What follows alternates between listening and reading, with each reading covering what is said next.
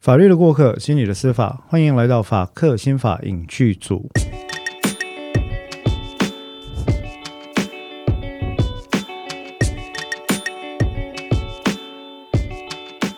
各位听众朋友，大家好，我是黄志豪。我是彭湘君。呃，我们今天呢，其实要来谈的这一部这纪录片哈，是基于真实案件的纪录片啊。那这其实是非常有意思的一个案件，因为这个真实事件，即便到今天为止，呃，虽然侦办的检警已经这根据这个监视证据，还有许多的旁证，已经做出了结论，认定这宗案件的结果。可是至今为止呢，仍然有非常多的网络的朋友，呃，然后所谓的网络侦探，所谓的这个呃广大的乐听人哈，还一直认为这背后有相当严重的阴谋论存在。阴谋论的意思就是 conspiracy theory。阴谋论的意思就是说，哎，大家觉得好像政府啊，或者警方啊，或者是案件发生当地的这个饭店等等哈，大家一起要努力来掩盖这一桩事件背后的严重阴谋。那我们要谈的是哪一个案子呢？我们要谈的这个事件呢，就是所谓的这个蓝可儿失踪的事件。那其实这一部这一部这个真实事件所做的一个纪录片啊，最近刚刚在 Netflix 上映啊。将军有有 Netflix 的账号吗？有有有，可以可以看一下哦，可以看一下。那因为我之所以没有问湘军有没有看，是因为我事先已经问过他没有看，基本上可以推定湘军大概没有看了。不过不过呃，不过我知道这个案件这个案件你那时候知道是什么时候的事情？是我研究所的时候，研究所的时候啊，距今不就很久了？对，没有了 啊，还好还好。对，其实那那个时候你听到的的印象是什么？那时候我们也都是在传那个电梯里面的影片啊，嗯，但是我没有 follow 到后来的结论，这样，所以那个时候我们其实呃跟老师有讨论，然后我们看到那个行为，当时我们也是呃，如同某一派说法，我们觉得有可能是有用药的状况，OK，psychedelics 之类的，对。有用药了哈，但是你没关系，这个等一下我们再讨论到那四分钟关键的电梯影片的时候，我们也可以来讨论一下，到底从临床心理的观点来看，用药之后出现的迷幻行为，跟在妄想或者是这些幻觉之下所出现的这种行为，嗯，有没有什么显著的差异在外观上？这个我们或许可以等一下一起来聊一下。那会先回到这个我们今天讨论这个影片哦。我们提到了这个影片呢，其实在 Netflix 呃刚刚上映，它的片名全名叫做《犯罪现场：塞西尔酒店失踪事件》。那其实我觉得 Netflix 在做纪录片，应该说长期看下来，我自己它已经在我心中形成了一定程度的高标准规格，就是说。因为 Netflix 的纪录片，它几乎很多东西我都看，包括以前用那个运动员用禁药的纪录片啦，哈，然后有有一个有好几个跟冤案相关的纪录片啦，然后一罪四审啦，然后这一次的兰可儿等等，还有跟犯罪心理学相关的纪录片，其实我觉得很多都具有相当高的水准哦。那这一次这个纪录片呢，其实在 Netflix 上面，呃，刚上不久，哦，刚上不久，而这个这个其实应该说是在二零二一年二月十一日才刚刚上的这个纪录片啊，它整个片子就是以两个概念为核心，一个是兰可儿失踪事件。那兰可儿其实她是呃 Alisa Lam，嗯，她其实是一个加拿大的一个华裔女孩子，一个大学生哈。然后她就是在一次呢，这个应该说探索自我吧，或者是他是一个喜欢书写，但可能表现上是相对内向的人。那在某一次，可能是在基于探索自我的这个意图当中，他就决定说：“哎，我想要去美国的西岸走一走，嗯，我要去旅行，我要去认识新的人，我要过一个有趣的人生。”哈，那到那边旅行的途中，后来发现他失踪了。这是第一个主轴，他的失踪事件。而第二个主轴是他在洛杉矶，也就是美国西岸所居住的这家酒店或者饭店，叫做塞西尔饭店啊，Cecil Cecil Hotel，其实是可以说是相当的一个英文字叫做 infamous，恶名昭彰哦。为什么说恶名昭彰呢？因为这个塞西尔酒店，它的地理位置正好就在洛杉矶市中心最著名的所谓的贫民窟啊，或者是游民集散地，叫 Skid Row 旁边。而塞西尔酒店过去也曾经有数次跟来自美国以及来自奥地利的连续杀人犯扯上关系。甚至有一度曾经谣传说，发生在美国非常有名的一个呃，我们叫做“黑色大礼花”的谋杀命案事件。女主角那个被害的女生，她之前也是住在塞西尔酒店。嗯，所以再加上这个酒店本身，它受到美国纽呃纽山基这边有一个叫 zoning law，就是呃呃地价划分。或租价划分法规的限制啊，所以这个酒店虽然它一开始好像是希望把它做成比较中高等级的酒店，可是它有一定的楼层呢，受到加州法规的限制，必须要以非常低的周价格，甚至是月的价格出租给那些呃，就是经济能力比较不好的人，这是强迫的。嗯，所以让这个酒店也一直以来哈跟。住户的复杂啊，所谓的住户的复杂，可能里面就是有人，像里面有采访好多人啊，他可能以前是呃经济失败，或者是说一时之间变成无家可归，他可以用一个晚上可能八块钱左右的金额就住，然后去住一次就是一个月，然后一个月大概复合台币也大概只要一万多块的房租，当然他的状况很糟，大概就是一个小小的房间，这样里面就是很很脏乱，可是。里面就有很多像这样的人，像是嗯当地很有名的呃贩毒的集散地散的人口，然后呃可能有罹患各种精神障碍的人，或者是说刚刚从监狱被释放出来的人。那我们这样讲的意思，其实并不是要说这些人有什么。不对的地方，嗯，我们这样讲的意思是要指出一个客观的事实，就是说，当时以塞西尔酒店的构成、人口构成来讲，它是很难去管理，做一个有秩序的一种呃控管，嗯，你你很难，就坦白讲，你就没办法去确认谁什么时间到哪里做过什么事，是啊，也因此造成一个情况，就是说，后来兰可儿她在这个酒店、在这个饭店住了之后，失踪了。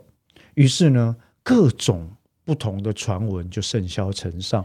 有些人说他会不会被里面的这个员工、酒店的员工绑架杀害啊？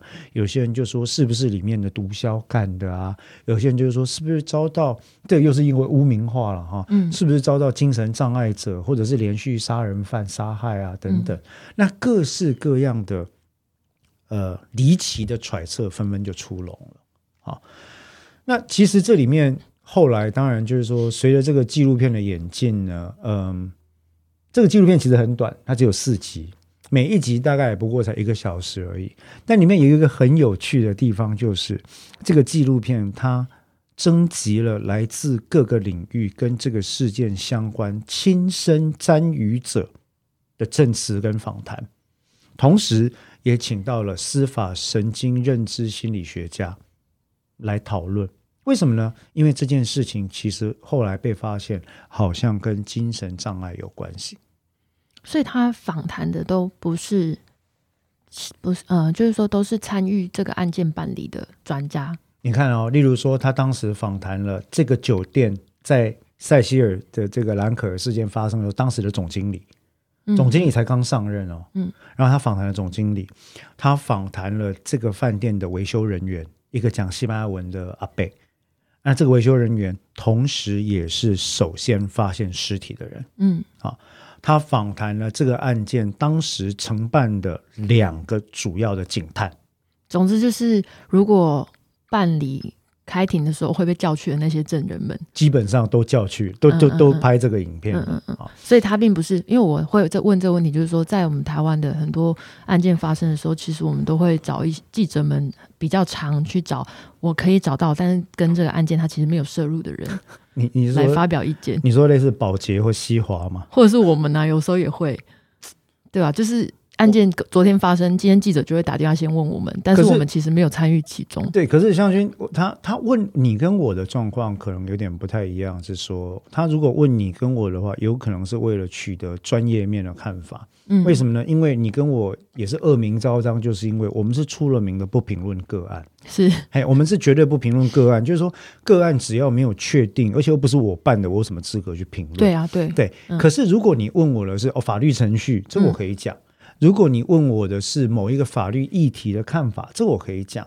如果你问湘军的是，哎，精神障碍、精神病理、临床心理的状况，这他可以讲。就通案的状况，我们可以讲。可是对于那个个案，我跟湘军是不会、也不愿意、也不能够去评论的。嗯嗯，我们没有办法隔空诊断啊。嘿，所以所以这个也要跟各位听众朋友，我觉得也是分享一下，就是说。呃，我我知道这是一个资讯爆炸的年代，我知道这是一个 attention craving 的年代。像安迪沃荷讲的，每个人都希望在他人生中可以有那十五分钟的聚光灯打在你身上的时间。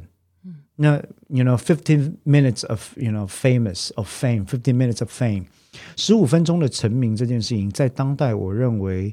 拿来描述绝大多数的人尤其贴切。为什么？因为现在有非常多的人，他的第一个志愿就是我要成为 KOL，嗯，Key Opinion Leader。但是什么是 KOL？怎么样的人才能当 KOL？以及 KOL？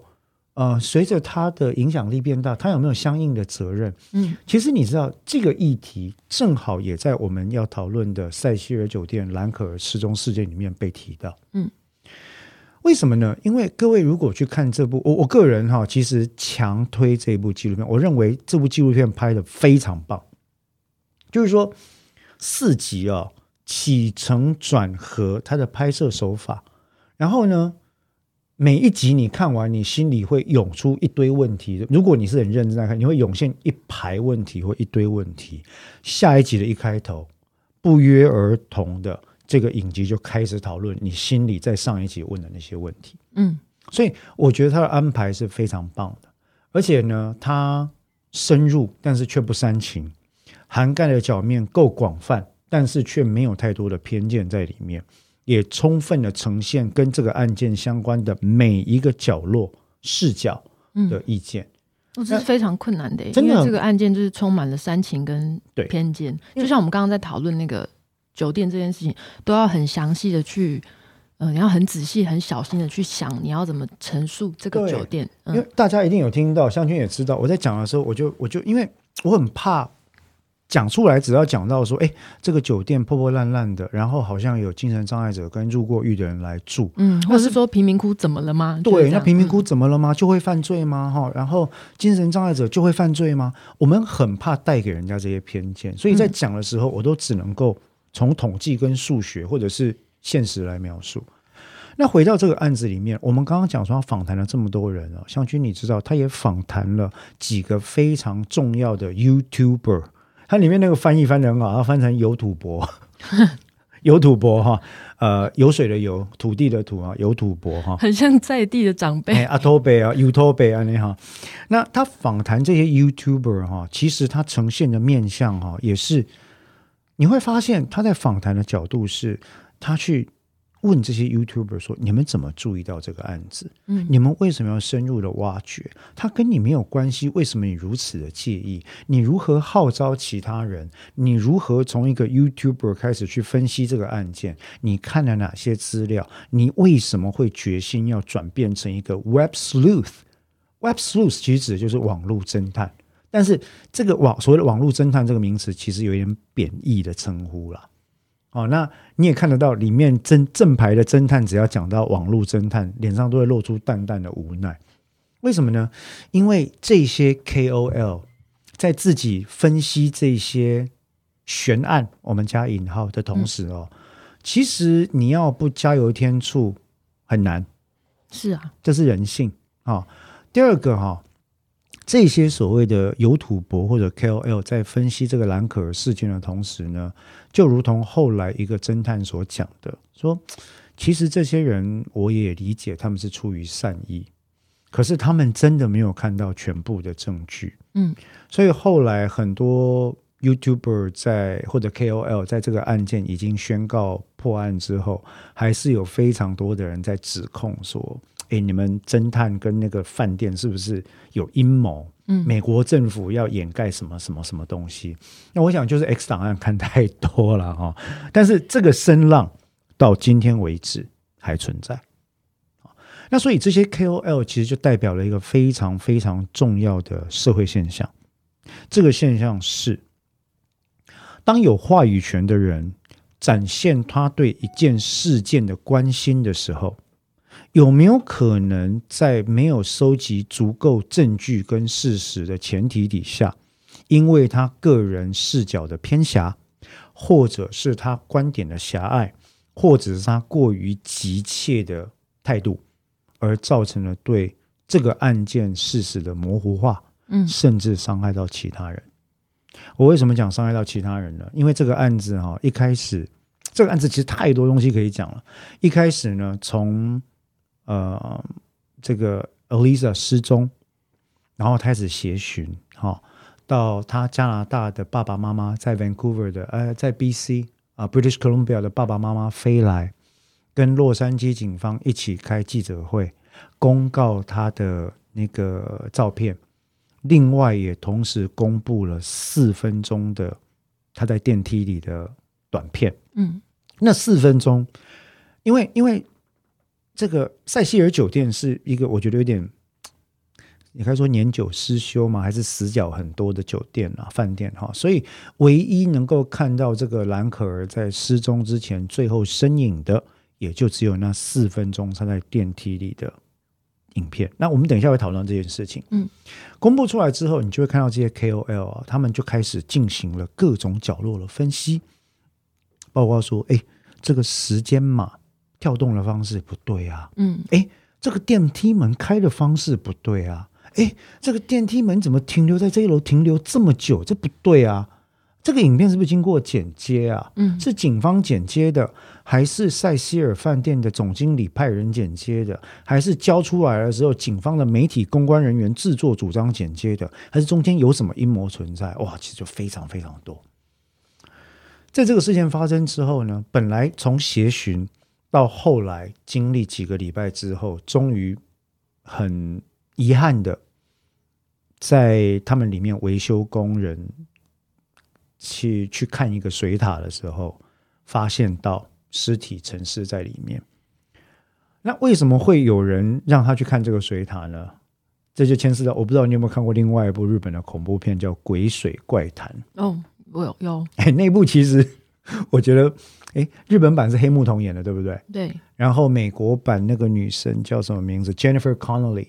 然后它有两个版本。哦，我只看过日本的。对，那那其实呢，那个剧情就有点像，就是说，呃，因为在塞西尔酒店有其他的住户，然后他们在用水的时候发现说，哎，怎么有奇怪的味道？嗯，然后怎么有奇怪的颜色？后来水还塞住出不来，于是他们就 complain，complain 之后，他们的经理就派了维修员上去看，那看一定要看水塔，啊因为只看房间没有用嘛。结果一去水塔，发现啊，里面有一具尸体。而这具尸体就是当时已经失踪了几个礼拜的 Elisa Lam。嗯，啊，那一直到这个情况来讲，它都是一个失踪转成死亡的案件。可是死亡在临床上，我们就必须要判定不同的死因。嗯，我们在法律上判定死因，例如说这是自杀吗？还是他杀？有时候呃，法律上也叫他为，就他人所为啊，还是意外？嗯。啊，还是完全无法确定。这四种不管在古今中外，其实都是一样了，大概就只有这四种可能嘛：自杀、他杀、意外、病死、自然死。哎，好，自然死。好，它第五种还有无法鉴判，这五种可能性。好，那在这个情况底下呢，其实证据都还不清楚，但是显然很多人就开始往比较搜奇的地方去看啊，跟两段影片有关系。第一是说。嗯，大家觉得这么样的一个青春年华少女，她其实没有什么自杀的理由啊。那第二个呢？呃，主要是我刚刚提到两段影片里面，第一段是有关于这个兰可儿在电梯里面的怪异行为。嗯，如果听众有机会的话，去看一下这部纪录片的时候，你就会发现，在那个纪录片里面啊，他呃进入电梯之后，他其实还我觉得撞破慌张啊。进入电梯之后呢，他先弯下来，在电梯的楼梯面板前面啪啪啪啪一连按了四个钮，按完，然后你就觉得说，为为什么你一进来按四个钮？好，还是五个钮？按完之后呢，身体直立，然后就把身体隐藏到电梯面板的旁边，然后一边看着外面，好像好像有什么东西一样。接下来他又侧身，突然探头出来往电梯的右边看，然后整个人又突然往前跳一步，就好像小朋友在做恶作剧一样，蹦，整个人跳出来，看看右边，看看左边。然后又进来之后，后来又从电梯门的左边出去。这个时候，他就出现了一连串，似乎是从影片中看起来，在跟远方，还是在跟空气，还是在跟其他人讲话，包括抚摸空气的动作啦，好像在指挥什么东西，或者是表演什么的动作啦，或者是讲话这个口口部的这个形态等等。嗯，到最后，他就从这个电梯门的左边身影消失了。那这一段四分钟的影片哦，因此诱发了非常非常多的呃网友也好，呃有土博也好，KOL 也好，那议论纷纷啊。那所有人几乎都认为，这显然就不是一个正常的状况。嗯，所以就很多不同的讲法。第一个这样就是说有鬼，嗯，这个这个蛮灵异的，哎，这很灵异啊，哈，就很其实。很多年之前我看过这一部哦，我真的觉得看到四，你单看那四分钟，你就可能有几种不同的结论。可是你如果都不要提法律或者是呃心理学的训练的话，你看了是觉得有点毛。对，其其实是蛮毛的，因为画画质不好。嗯，然后你就看到一个人，然后假设他没有间断的话，他做出很多一般我们在生活中不不太容易看到的行为。嗯，你也对，然后你也看不到他跟。谁在沟通嘛？对，好，所以第一个印象你是觉得有点毛，然后第二个网友最多的这种看法，可能就是说，哎，他是不是被下药了？嗯，被人家用了迷幻药？嗯，哦，为什么这样推断呢？哎，我们刚刚提到塞西尔酒店里面的人口组成，可能有一些是有犯罪前科，也可能有一些跟贩毒的行为相关。那在他旁边的这个 Skid Row 贫民窟也被洛杉矶的警方名为是最大的毒品集散地，意思就是说他们的这个讲法在里面的讲法就是说，几乎什么人来这边买都可以买到，嗯，也也观光客也买得到，好这样的状况。那所以如果说他是被下了药，那就要有人下这个药咯，所以一定是有人要对他意图不轨，嗯。然后他逃了出来，可是药效发作，才有这段恐怖的影片。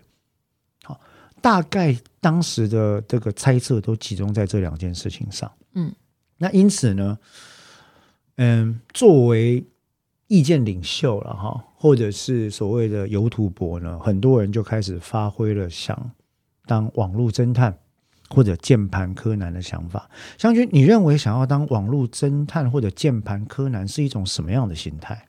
为什么人想要做这样的事呢？我觉得人有第二人就是有理解的动机，对所有的事情我们都很希望可以理解。嗯，好奇心跟理解，我觉得是一个蛮基本的需求。然后另外一个，你刚刚提到就是说，后来即使已经宣告破案，他们还是觉得有阴谋论。我觉得这个在尤其在现代社会是更可以理解的事情，就是因为我们现在是一个资讯爆炸爆炸的时代，然后呃，我们更明白说。资讯的呈现是可以被操弄的，是。嗯，而且在世界上确实也发生这些事情，是。比如说资讯战，对，嗯，所以这个事情就变成是你永远无法排除你的资讯是被刻意的呈现，是，所以这件事情不会停止，我觉得是可以理解的。可是，可是我其实完全同意哦，而且其实我还蛮担心的。对于资讯战这个事情，它其实是一种认知作战哦。嗯，可是我们在心理学里面也一定，你也一定了解，我们有过非常呃直接的实验哦，就是说人的大脑其实对于不确定性这件事情存在着相当的焦虑跟恐惧。嗯，也就是说，我们的大脑不喜欢 unknown 这件事情。对。那当你不喜欢 unknown 的时候呢？当你看到哎有一个序列，有一一一系列的事件 A B C F G H I，哎里面少了 D 的时候，你就会很自然的想把那块空白填进去。嗯，知觉的研究、认知心理的研究、思绪的研究、各方面的研究都已经证实了，人类把利用自己知觉来对于未知的资讯进行填补。的这种做法是，不管在视觉上、听觉上、思觉，或我们一般就把它叫做脑补。嗯，脑补的意思就是说，那当然就是这样子啊。这个我的经验嘛，哈，它也是解思的一类。这个 Daniel Kahneman 在他们的呃这个 Think Fast, Think Slow 里面就很很深入的讨论过这件事情。哦，快思慢想了中文，但是请我知道你避开了那个中文的部分，请大家呃可以的话就是。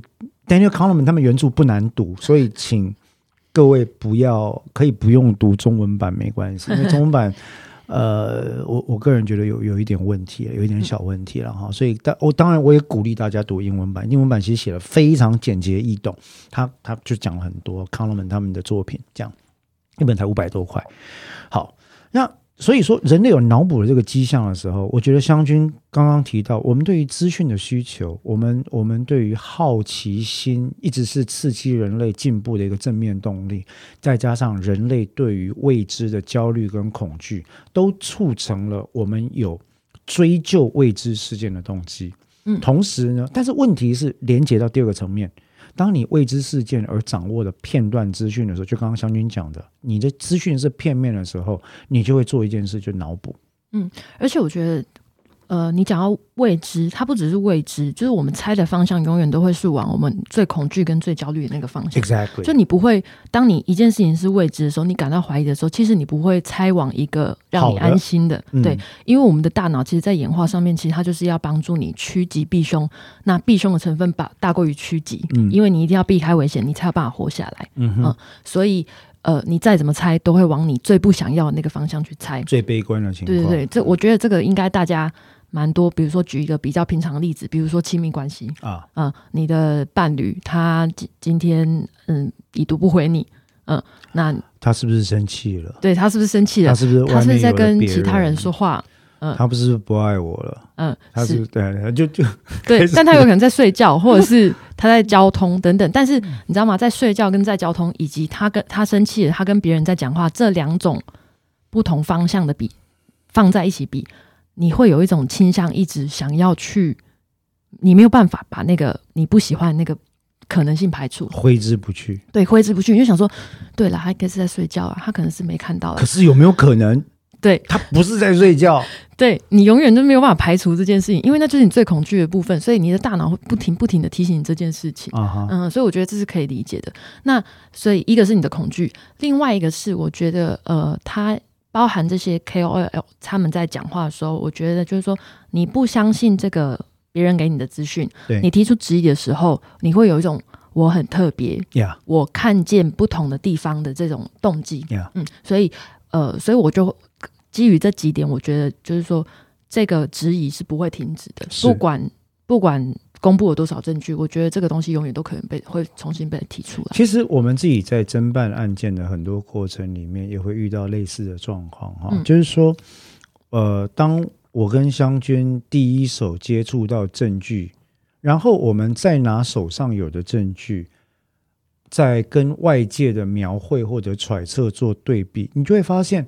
我几乎不敢相信，我手上的证据跟外界所解读或描绘的事件是同一个事件，因为那个那个差距太大，差距太大了。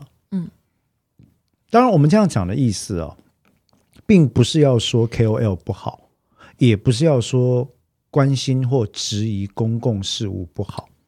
我们想要讲的，反而是在司法心理学或者是认知心理学上的一个非常重要的概念。我真心的想要跟各位分享，是我们必须理解，第一个，自己在资讯的认知跟汲取方面是有可能受到误导，因而产生不自知的偏见的。嗯。第二个，我们很多时候会因为自己想要有一种潜藏的希望自己是与众不同的，是 outstanding 的，是能够 make a difference 的的形象，因此会刻意的去做出一些原本还没有证据支持的支持呃的的的质疑或推论。那这两个其实一般人都有。嗯，所以我是说，我们要讲的是说，他是可以理解的，虽然结果上面我们会觉得。呃，它可能引发大众的恐慌，或者是让我们不去看真实的证据。但是，确实我们每个人也许都有或多或少这样的倾向。对，不过虽然可以理解，我们之所以讲出来，就是因为呃，有关于杰思或者偏见的破解哈，许多科学家都已经讲过一个最基本的原则是：知道自己有杰思或偏见的存在，知道自己不是神，会受到偏见的影响，而时时刻刻的警惕，是破解认知偏误的第一步。哦，这个这个我们拿出来再次跟大家分享，是因为在蓝可儿这个事件里面有非常多的 KOL 或有土博们哦犯了类似的错误。嗯，那犯的错误大到什么程度呢？坦白讲，如果一开始只是蓝可儿事件的侦查有误导就算了，因为你会看到里面那个退休的警探哈，他讲到这一段他也很无奈，他说。呃，我知道他们是好意了哈。那当然，很多的意见领袖呢，就会纷纷打电话到我们的警察局来，告诉我们他们的想法。那告诉我们侦办的方向要往哪边走。那甚至不断的强调，这就是很显然就是一个阴谋，就是背后有人在操纵，就是一个杀人案等等哈。但是我们只能请他们相信，因为侦查不公开嘛。我们只能请他们相信，我们真的有按照证据在做侦查。嗯。啊，其实他讲的是很保守的，但可想而知，当时的这个 LAPD 哦，他们是受到了什么样的压力？除了这个之外呢，当时还有另外两组人马被踏伐的最惨。第一组人马就是塞西尔酒店。那有趣的是，这个纪录片请到了塞西尔酒店的总经理，以及第一个发现尸体的当时的这个维修工贝贝。嗯，好，那请他们。过来讲的时候呢，这个总经理也很有意思啊。她是开门见，她是个女性，她在塞西尔酒店任职大概十年，从二零零七年到二零一七年吧。哈，然后她她开门见山就说：“我告诉你们吧，我为什么接受这个访问，就是因为我要把你们过去不知道以及误解的事情，在这边从我的观点一次讲清楚。”嗯，啊，她她其实是很直来直往的。那果然，她后来呢也做了很多的。诉说啊，例如说，很多人会怪罪这个酒店，说：“哎，然后人在你们酒店失踪了，你们不用负责吗？”哈，也有人问说：“你们一个好好的酒店，楼下大厅规划的那么漂亮，为什么上面都租给一些不三不四的人住？引号不三不四的人住？”啊，然后又例如说，那你看到那个电梯里面那个影片，那个影片显然有变造的痕迹，时间码也不清楚，你敢说你们没有变造吗？说你们到底是为什么要杀他？还是你们，你是不是在包？你是不是在包庇你们的员工？你是不是包藏祸心？你们员工里面，你看，我看那些人是不是有人把他先奸后杀？结果逼奸未遂之后，又把他怎么样弃尸？嗯，像这样子的质疑，其实你几乎可以听得出来，各方的这种当时的这种猜测是跃然纸，就是好像非常清楚。所以他一个一个来讲，然后其实。他就解释了嘛，我们刚刚提到的塞西尔酒店的背景，塞西尔酒店的难处，嗯，碍于法规，他必须要做怎么样的规划？后来他们要转型，结果转型失败的尝试。然后呢，他们，所以他现在很有趣的是，他甚至连他们怎么样把酒店一分为二都解释了。他说，因为塞西尔酒店它本身有有受法令的规划，有一半一定要租给低收入跟弱势的人士。做长租型的房间，嗯，那在这种情况底下，我们没有办法去动到整个结构，重拆掉重盖嘛，哈，所以我们只能选其中的几层楼，把它做重新的 remodeling，然后呢，把它用另外一个饭店的名字、青年旅馆的名字租出去，我，叫 Stay on Main。那其实兰可儿租的就是 Stay on Main，比较轻。青春洋溢的这个旅馆，他说：“这个这个安排，它背后每都是有合理的因素的。”嗯，哦，那我们这边在一接到人失踪的报告之后，警方所要求的东西，我们都配合啦。那当时在那个年代，二零零七年那个年代，当地的法律也没有规定我们要在每一个转角都要装摄影机啊。嗯，所以没有也没办法，因为今天你有装，搞不好会被骂说你侵害隐私。毫无隐私，对。哎，那当当年是没有规定要装嘛，所以我们翻了半天，也就只有电梯的录影带可以给，那我们就给了。哦，那你说什么经过伪造变造，我们手上的东西我就原封不动交给警方，我怎么知道你们看到的是什么东西？嗯，啊，那所以他解释的非常非常多，所以他们是第一组受害者。第二个受害者其实很惨，第二个受害者其实是一个创作歌手，可是哈，这个创作歌手跟我一一般想象的这个形象不太一样。当我们想到创作歌手的时候，我们总是习惯性会觉得说，哎，这歌手好像就是我。呃，自己弹吉他啊，张悬啊，张悬啊，哈，文青啊，然后都很棒啊，很有才华。可是我们在塞西尔酒店的这个案件里面看到的创作歌手，其实是一位死亡重金属摇滚的创作乐手。那我不知道各位对于黑色摇滚或者死亡重金属摇滚熟不熟了哈？死亡重金属摇滚，顾名思义，就是说它比较走在装扮上、外观上，它比较走歌德风。例如说，他们很喜欢自己的创作或者外观跟恶魔、跟特定的宗教仪式。恶魔指的是形象哈，不是恶魔本人哈。恶魔的形象，呃，宗教仪式、黑色、死亡、犯罪、生命的剥夺等等议题有关。好，可是你不能说。跟这些议题有关，就一定都是坏人。嗯，这是另外一个程度的滑坡嘛，对不对？因为后来呢，这个创作歌手，因为他曾经释放出几支 MV，嗯，里面有讲到，例如说来自中国的女孩，嗯啊，例如说，嗯，我要夺取你的生命，呃，不同的歌啦，但是有提到类似的歌词啦，哈，那于是呢。再加上他以前曾经住过这个塞西尔酒店，哦，是在塞西尔酒店，当时就是放上这个 MV 的这样子，结果就很多人去肉搜他，把他搜出来说：“你看吧，一定是这个人渣干的嘛！你看穿这种衣服、化这种妆、唱这种歌，里面还提到女生夺取生命，还提到来自中国塞西尔呃酒店的兰可儿，他是香港裔。”呃，香港裔的加拿大人这样子，那大网友就在说，这这一定就是他干的啊！嗯，你觉得这个侦办方式跟目前的警方是不是很类似？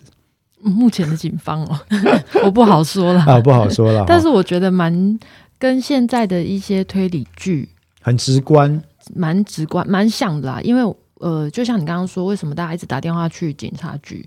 我觉得有一个部分也是因为所有的剧里面都把警察写成白痴啊。对了，其实警察真的不是了。嗯，所以大家都会觉得说，哦，警察一定没有看到那个最关键的那个，一定他错过了这个小细节，只有我们看到了，只有我们看到，所以我得去提醒他。对，可是事实上来讲，警察就跟每一行一样，科学家、医师、律师、法官、检察官、警察，每一行都一样，有好的，有平均的，有坏的，所以这个都一样的哈。好，无论如何呢。这个创作歌手，他的艺名叫做 Morbid，Morbid 这个字其实本来就是病态的意思嘛，哈，他叫摩比德，M O R B I D，他就还被肉搜，肉搜到最后，他个人的资料被曝光了，原来他是一个墨西哥裔，然后其实身材很很壮是没错，但他脸我觉得长得还蛮老实，就卸妆之后长得很老实的一个人，只是头发长长，胡子长长而已，然后他就开始接到了没有间断的死亡威胁。所有人都在问他：你怎么杀他的？你是不是觊觎他？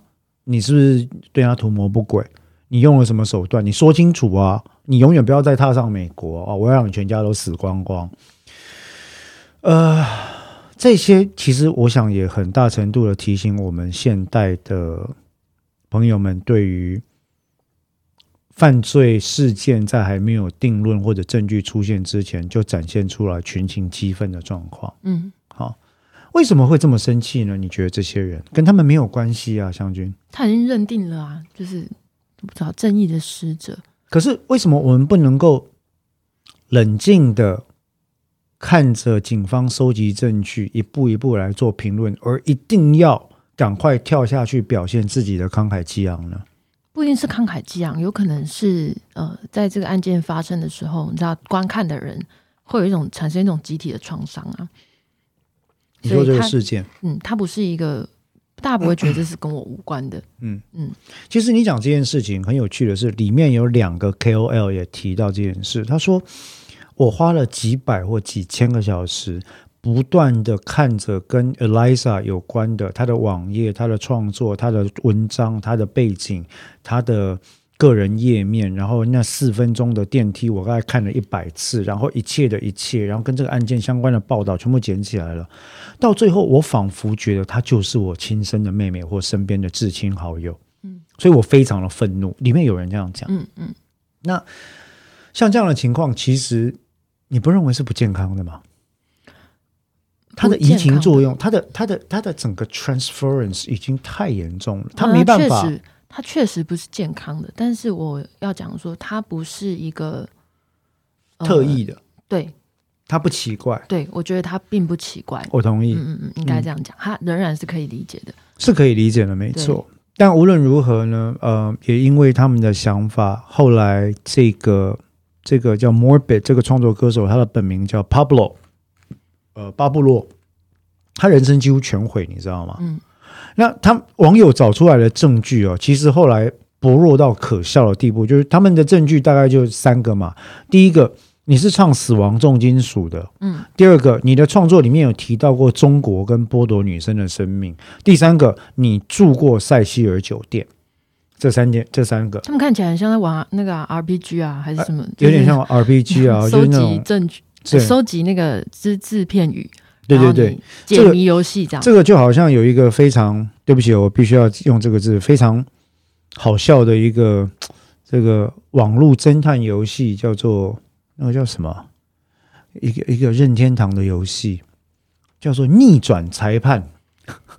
它里面就是就是一个文字解谜推理游戏，但是其实我觉得那个那个都完全不合理。但无论如何了哈，我觉得大家都希望当网络侦探这件事，所以后来呢，他们就开始查到他在墨西哥的住处、他的个人网页之后，开始不断的威胁他跟轰炸他。那最后，Bubble 本人也确诊忧郁症，而且他也失去了创作能力，因为每次只要他想要创作，他就会这是他的创伤啊，对。处于极大的压力底下，但是有趣的是，将军，你如果回头看这部纪录片的话，你会发现有一个有趣的地方。当这些 KOL 在侃侃而谈蓝可儿的逝去跟这个案件带给他们的震惊跟伤痛，以及对于官方势力的怀疑的时候，没有一个 KOL 曾经表达过对于 Bubble 人生被毁的遗憾呢。但是他们是有份的，嗯，为什么会这样子？同样两个都是受害者，不是吗？我觉得他有一种被稀释的可能呢，就是说，哦，大家都讲他，不是我，所以是一种，啊，集体，他有讲啊，他也有讲啊，集体规则，嗯。或者甚至是责任被稀释掉，我觉得有可能。所以你会自我认为说，我们会自我认为说，又不是只有我这样讲。嗯，是啊。啊，谁叫谁叫你要做这样打扮？哦，是啊。谁叫你要写那种歌？大家都会怀疑他吧？对啊，又不是只有我怀疑你。我我在看这个纪录片的时候，其实那一段让我非常难过。就是后来他们这个团队去找到 Morbid 本人来访问。哇，天哪！他还愿意接受访问？七年之后。他说他挣扎了非常久，然后他觉得他最后决定要接受访问，是因为他觉得他需要谈谈这件事。嗯，然后他把他七年的这些心路历程跟大家讲，然后影片的呈现把他跟这些意见领袖的讲法做了对比。你。所以我就看到一点，我刚刚觉得很很很难过，就是说我没有看到任何一个这些热切的、充满了正义的网络侦探，对于 Bubble 的人生被毁于一旦，而且是永久性的创伤，嗯，表达出哪怕是最粗浅的一点点歉意，是是没看到。我觉得一个是责任的稀释，我们刚刚讲的，另外一个是，呃，这件事情是很严重的事情，坦白说。嗯，啊，我觉得你说他的人生被毁，是我认为是这样，其实是很严重的事情，所以你要去道歉，要等于说在道歉之前，你要面对承认自己毁了一个另外一个人的生命，这是很重很重的负担。嗯嗯，所以我觉得它不是一件这么容易的事情。当这这个门槛很高的时候，就是说我要去承认说我毁了另外一个人的的生命，我做了一件这么可怕的事情，而且我本来。我本来的那个形象是一个往极端的正义走，对。啊，我原本要做这件事情，对，结果我变成了一个恶魔，我毁了一个无辜的人的人生，嗯，所以这件事情这么难面对，以至于他可能没有完全没有办法转头，哦，用用一个意象就是说他没有办法转头去看这件事情，嗯，既然门槛这么高，而就把它埋了吧，而又有那么多人都跟我做一样的事情，那也不会是我先吧，对。对，我就把它埋藏在心里就算了吧，嗯，好，那其实像这样的事件，我跟。新近我们在讨论到很多因为所谓的 KOL 或者是意见领袖或者是 YouTuber 造成的资讯误传或者资讯落差的现象，其实是可以相互回应的。呃，像前一阵子有一位也是著名的呃 YouTuber，他就对于某一些医疗相关的讯息在传播上出现了。跟实证基础相当的偏差。嗯，那一开始他还是坚持说，民俗疗法都这样，这没有什么不对。谁告诉你赤洛针的内容一定是对的？嗯，我想说赤洛针呢，开玩笑吗？Lancet 啊，那那当然他可能不理解这件事情。那后来以至于说，整个医界非常多人出来讲这个东西。那大家最担心的一件事情，在医谱上，其实就是你讲错误的资讯。你要流量，我可以理解，但你讲错误的资讯的结果是搞不好会害死人啊。嗯，好，这个就跟我们在做案件的法普，或者是不断的在宣导心理学或者司法里面的正确观念的的出处出发点是一样的。就是说，大家都有正义的热情想要抒发，我当然可以理解；大家都希望突破未知，找出真相，我都可以理解。但是很多时候，我们找出来的不是真相，怎么办？嗯，我们创造出另外一个塞西尔酒店的的被害者，我们创造出另外一个巴布罗，另外一个莫彼得，那该怎么办？这个是我一直很担心的事情。嗯，那这个是我觉得我看完这系列纪录片之后，我自己最大的一个过不去的点，就是说人们对于资讯的渴求啊。有时候到了一种你不会去分辨这个资讯是垃圾还是正确资讯的地步。当然，我们也很少帮孩子做资讯试读。嗯，information literacy 就是说，你那么多资讯，你要怎么样？哦，举个例子，嗯，在网络上有一些节目或频道是以呃专门讨论阴谋论跟猎奇怪奇的故事作为基础的频道。嗯，那很多我孩子的同学会去看，看完之后就会回来跟我讲。我就会说好，我不评论那个频道的啊，两位好像都是中国人嘛，他们做的哦。那我不评论那个频道讲的话，但是我要跟孩子你们讲一件事：第一个，他讲完之后，你一定要去想他为什么要这样讲，有什么理论跟实际的证据支持他这样讲，有没有相反的证据反对他这样讲，以及他这样讲对谁带来好处。嗯，这四个问题永远要问。嗯，对。那其实，其实很多时候，这个就是我觉得在现在资讯或媒体适度非常重要一件事了。如果在塞西尔这个案子里面，当时的 KOL 有去问这几件事的话，或或许这个 Morbid 他的人生不会破毁到这个地步。嗯，不过我我刚在想说，嗯，因为我们现在讨论就是说，为什么他们不会想到？我会不会冤枉了这个人？嗯嗯，但我觉得这件事情在案件发生的时候，那个恐惧感跟那种愤怒感，因为一个人被杀了嘛，你感到很愤怒。那呃，他们觉得一个人被杀啊，对他们觉得总之有一个人过世了，然后他们觉得有可能是被杀，所以你会感到很愤怒，任何人都会很愤怒。而且，湘君，你有没有发现，死去的人是如此的年轻而甜美？嗯，他是一个 perfect victim。对对，如果今天死的是一个阿贝。嗯，或者是他就是一个维修工、毒游民、毒贩，对，有可能不是这样的规格吧？是是，这也是有影响的。但我刚刚最主要要讲的是说，我们现在在讨论的是说，哎，毁了另外一个无辜者的人生。但在当下事情发生的时候，你的愤怒跟你的恐惧加在一起的时候，你不会去想到这件事情，你想到的是我不能错过真凶。所以这件事情的 priority 就是它的比重，它的优先性会大于我不能冤枉一个无辜的人。你不觉得这样的倾向非常大程度的反映各国的一般性的民意吗？不是只有台湾哦，美国也一样啊。美国跟台湾有什么不一样？一样啊，对不对？找出真凶，但是因为要找出真凶，在这途中所冤枉的生灵，嗯，或性命，嗯，是不是必要的代价呢？嗯，这我觉得这是很值得讨论的事情。是，嗯，这个案子其实还有另外一个非常严重的问题。这个不算暴雷啊，因为这事件出来很久了。最后，洛杉矶警方确定的破案报告，法医的鉴定报告写的是他是意外死亡。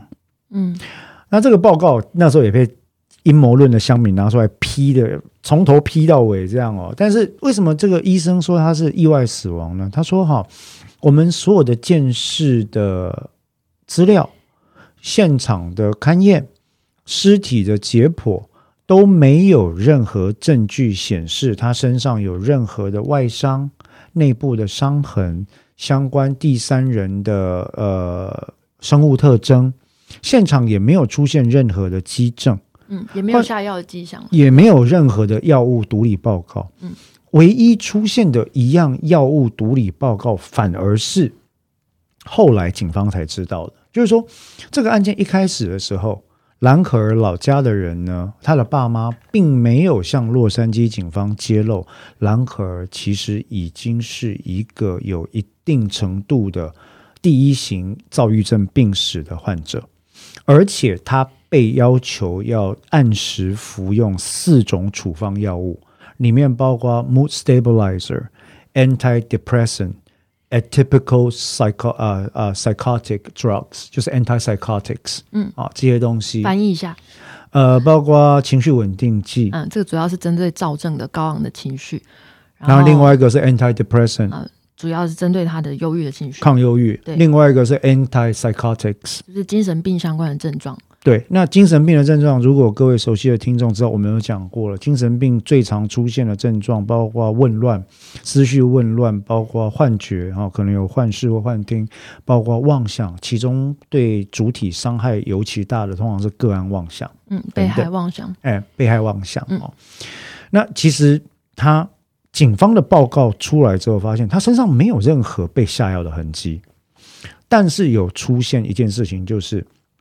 他的处方药的剂量明显不对，嗯，过低，过低，过低，过低的意思，他们就回推说过，然后他们就开始回去查，发现说，哎，他有可能没有服药，对，有医嘱要求他要每天按时服药，然后他们又回去查兰可儿生前还在加拿大时间的那个记录嘛，他就有 complain 说。哦，我我我自己每天早上起床要吃四种处方药啊，我都把这个叫做冠军早餐 （Champions Breakfast） 啊。那吃了之后才能怎么样？可是有时候我都觉得如何如何。嗯，那他们就得以建立这个事实，就是说，第一个，他是一个躁郁症患者；嗯，第二个，他确实在医生的处方之下要求服用四种的处方药物；第三个事实是，后来他被发现的时候，他的身体里面被验出来这个药物的剂量非常的低。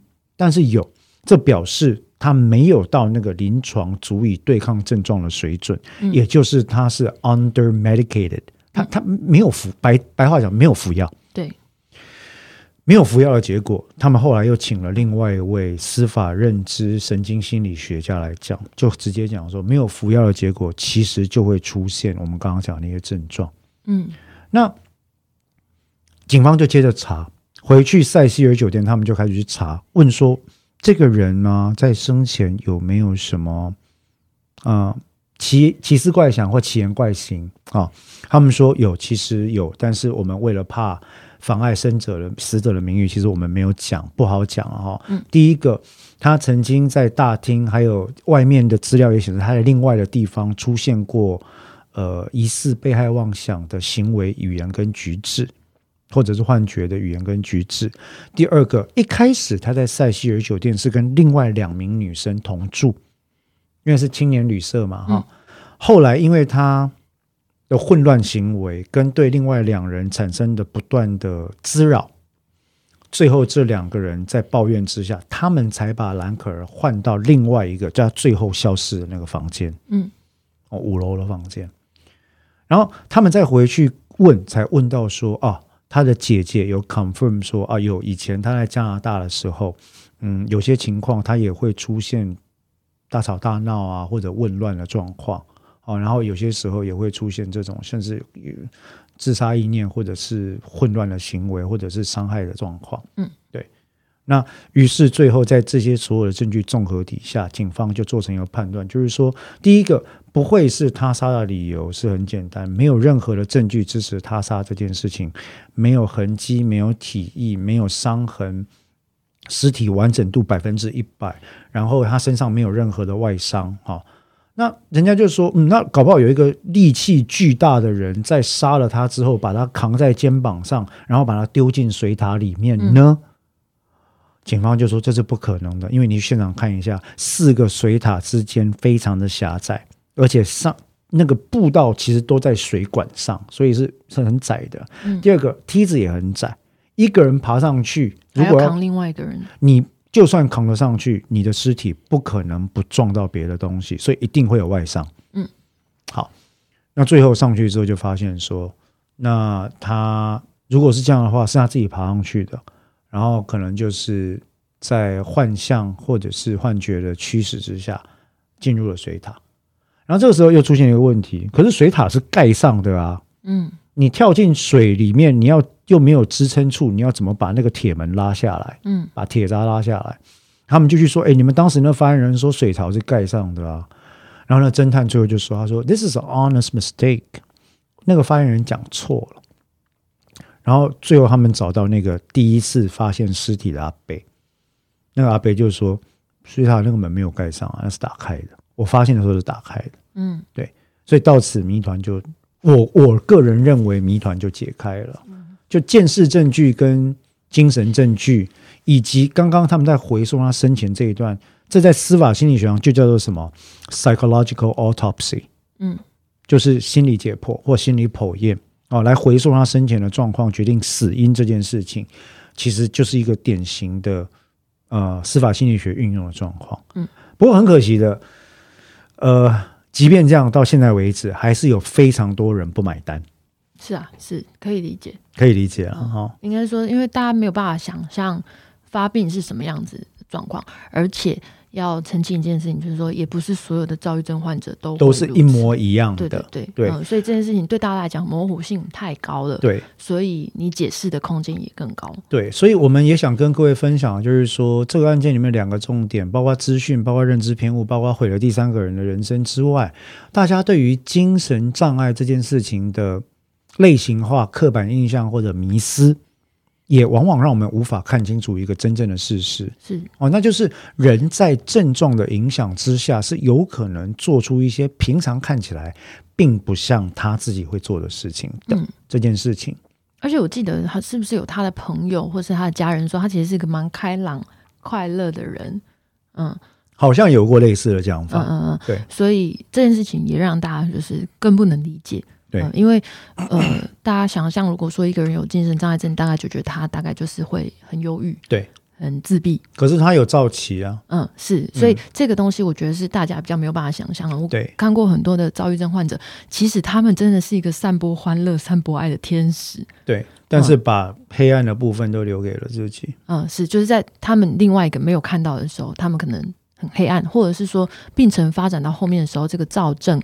愉快一开始是愉快，到后面就会跟郁症混合在一起。对，它可能变成一种躁暴躁，然后后面也许它会出现一些精神症状，比如说我们刚刚讲的幻幻象、幻觉。对对对，幻觉或者是妄想等等的，这这个东西是大家比较没有办法想象的，所以大家比较会容易把印象留在说，哎，他就是很开朗啊，很开朗的人应该就是没有不会生病。嗯嗯，所以这件事情是我觉得对大家讲会是一个不一样的资讯啊。所以呃，以上的几点哈，我想我跟我跟湘军，湘军上也没看了哈，我是真的很很诚恳的推荐湘军跟各位听众朋友去看一下 Netflix 的这个纪录片，拍的非常好，而且并不煽情，它的收尾也收的很好，一个层次一个层次的把证据播出来，然后一层一层的检讨，然后起承转合都做得很棒。该访谈的，我觉得也都访谈，这是一个非常优秀的纪录片。嗯啊，这个纪录片的制作团队之前做过另外一支 Ted Bundy 的访谈。哦，Ted Bundy 是美国最有名的连续杀人犯。嗯，对，做过他的访谈，那一支也很值得看。我们下次有机会也来讨论一下。好好，那我们今天的这个法克新法影剧组讲到这个塞西尔酒店的失踪事件呢，我们就讲到这边。我们讨论到几个主题，对于精神障碍的迷失哦跟忽略，然后网络舆论以及这些正义的感觉，可能在这查查真相的过程对第三人造成伤害，以及非常重要的一件事情是。呃，在司法心理学里面呢，有关于心理的一个剖验 （psychological autopsy） 对于生前死因的判断有帮助这件事情。那希望这些资讯，如果各位有兴趣的话，都可以在上网去找寻更多的呃有依据、有基础的相关资料，而不要只是单纯的用臆测的方式来理解这个事情。嗯嗯，那我们今天的节目就到这边，谢谢各位，拜拜。